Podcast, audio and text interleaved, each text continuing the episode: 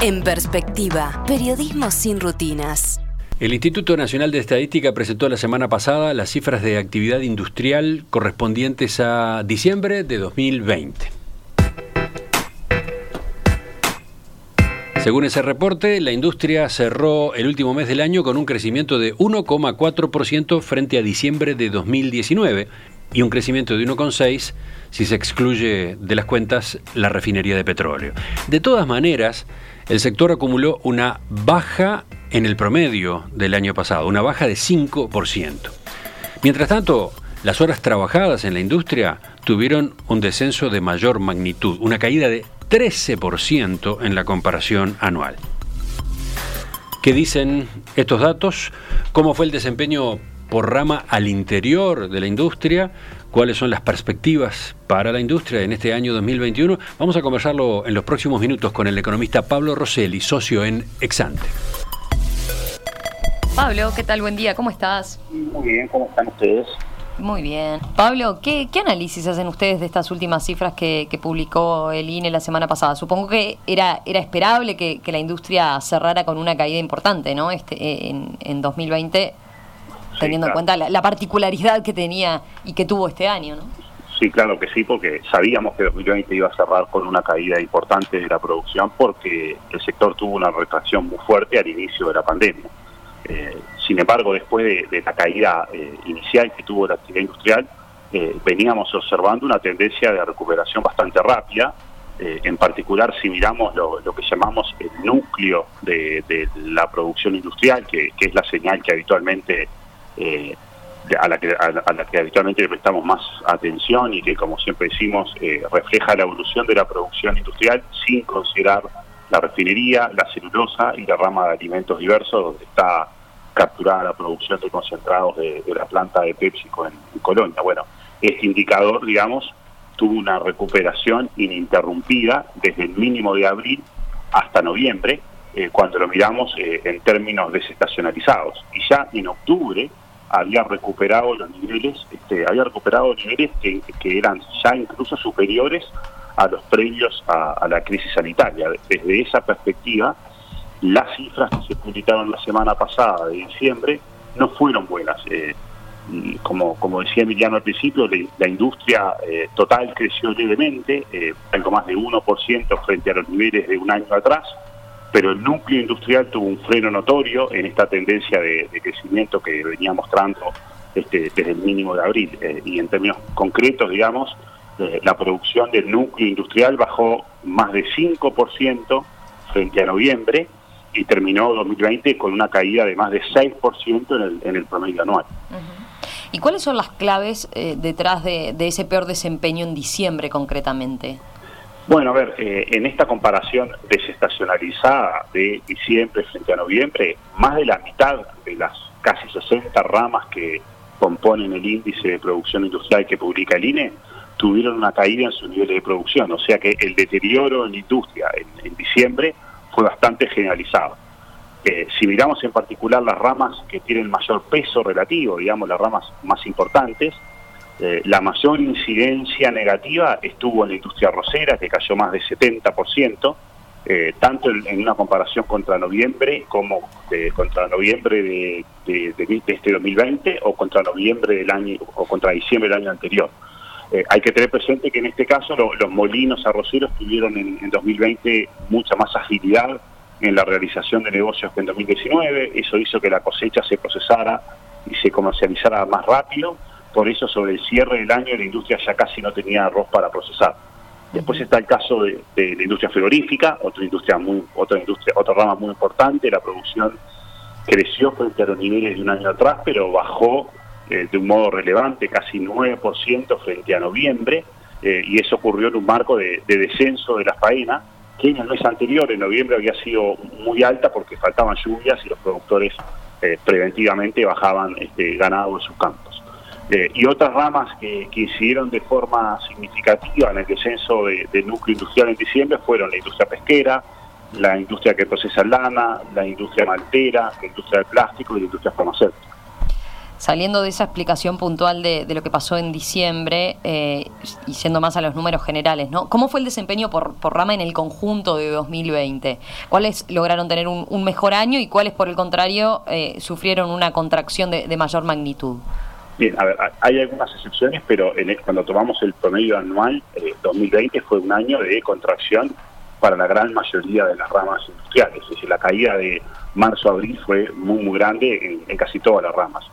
Eh, nosotros calculamos en Exante un índice de difusión que mide el porcentaje de ramas eh, que crece en la medición interanual y ese indicador se ubicó en 35% en el promedio del 2020. Eso quiere decir que apenas algo más de un tercio de las ramas logró crecer en el promedio del año, o lo que lo mismo, casi dos tercios eh, de las ramas sufrió una caída de la producción en el, conjunto de 2020. Entre las, entre las ramas de mayor peso, eh, por, su, por su desempeño negativo, se destacan las curtiembres, que tuvieron una caída de la producción de más del 40%, la industria lanera, que bajó 45%, la industria automotriz, automotriz y autopartes, que cayó casi 40%, las imprentas editoriales y la, la industria de la vestimenta, en los dos casos, con descensos en torno de 30%. Luego la industria maltera, la industria frigorífica cayeron en, magnitudes menores, entre 5 y 10%, pero son industrias que pesan mucho en el valor agregado industrial y por lo tanto contribuyeron de un modo relevante eh, a la contracción que sufrió la industria el año pasado. Y en el otro extremo, Pablo, eh, ¿qué, ramas lograron crecer en 2020? Entre las ramas que tienen un peso importante, las únicas que lograron crecer fueron la industria láctea y la industria farmacéutica, con subas moderadas, digamos, 4% en, el primer caso, 2% en, el segundo caso. También hubo algunas ramas que lograron completar un buen año, pero tienen un, peso relativo menor. Es el caso, por ejemplo, de la industria vitivinícola o de la producción de alimentos para animales, con, con subas del orden del 20%, este, o la industria de artículos de limpieza y tocador y la industria aceitera, que también eh, tuvieron aumentos de, de la producción cercanos a 20%.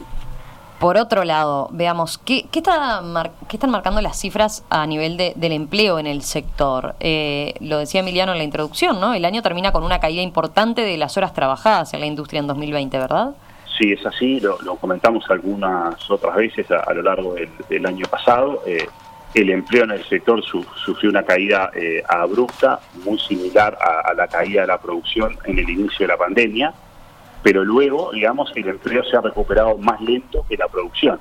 En diciembre, puntualmente, el índice de horas trabajadas en, el sector tuvo una caída eh, más moderada que la producción, eh, bajó 3% frente a noviembre, pero si miramos la evolución eh, acumulada, digamos, desde el piso de abril hasta diciembre, mientras que la producción del núcleo industrial creció más de 20% frente al piso de abril y, como decíamos, recuperó niveles comparables a los que teníamos antes del COVID, las horas trabajadas en la industria solo subieron 12%, subieron un poco más que la mitad de lo que subió la producción, están todavía 10% por debajo de los niveles que teníamos antes de la pandemia. De esta manera, en el conjunto del, año, las horas trabajadas cayeron 13%, el personal ocupado bajó más de 9%. La verdad es que, es que en la industria manufacturera estamos viendo una disminución sistemática del empleo que lleva varios años y lo que podemos pensar es que la pandemia eh, probablemente agudizó esta tendencia. Eh, sin duda se están jugando factores de corte más estructural que están alentando, digamos, una reducción del empleo en la industria, típicamente por la introducción de tecnología ahorradora de mano de obra, pero a nuestro juicio también están incidiendo de un modo significativo los problemas de competitividad que mantiene Uruguay. Si bien los costos en dólares han bajado en los últimos dos años, porque el dólar tendió a subir, seguimos estando caros y eso plantea a las empresas una necesidad fuerte de ahorro de costos salariales que opera a través de, un aumento de la productividad. Eh, entonces, Pablo, ya para terminar, eh, ¿cómo quedan las perspectivas para, para el sector manufacturero en 2021? ¿Esperan una recuperación de, en la industria este año? Desde los niveles de 2020, eh, sí, definitivamente es esperable que la industria tenga una suba. Nuestra proyección es de un crecimiento de entre 4 y 5% cuando comparemos el promedio de 2021 con el promedio de, 2020, esa proyección, digamos, recoge sobre todo la recuperación que ya vimos en la, en la segunda parte del 2020, aunque también asume un escenario más auspicioso para algunas ramas. Eh, por ejemplo, para, para las industrias agroexportadoras, el contexto externo ha mejorado notoriamente, estamos con precios de las materias primas subiendo en varios casos, con una demanda que va a ser, eh, que se va a ir afirmando con la recuperación de la economía global. Eh, también dentro de las industrias agroexportadoras hay algunos sectores que tienen restricciones de oferta que limitan la capacidad de aprovechar este mejor contexto externo en el corto plazo. Por otro lado, hay algunas ramas en donde estamos viendo un impacto positivo derivado de las obras de construcción de UPM y de la infraestructura asociada, pero esas ramas tienden a tener un peso relativo pequeño. Y al mismo tiempo, como comentaba antes, todavía estamos con un escenario difícil en materia de competitividad, sobre todo para las ramas que tienen una menor eh, inserción exportadora, que solo llegan, por ejemplo, a los mercados regionales, o las ramas que eh, no tienen mayor eh, capacidad de exportación y que al mismo tiempo compiten con eh, la oferta de productos importados de la región en el mercado interno. Por lo tanto, estamos proyectando, digamos, un crecimiento para, para la industria en, 2021, pero en términos generales no estamos aguardando un, gran dinamismo industrial para, para, para, lo que va a ser el, transcurso del 2021. Pablo, Gracias, gracias por, por este panorama y este análisis a propósito del de el sector industrial en 2020 y esta perspectiva entonces para este año que ya estamos transitando. Un abrazo, nos reencontramos en los próximos días. Que pasen bien y nos reencontramos en estos días. En perspectiva, periodismo para la era digital.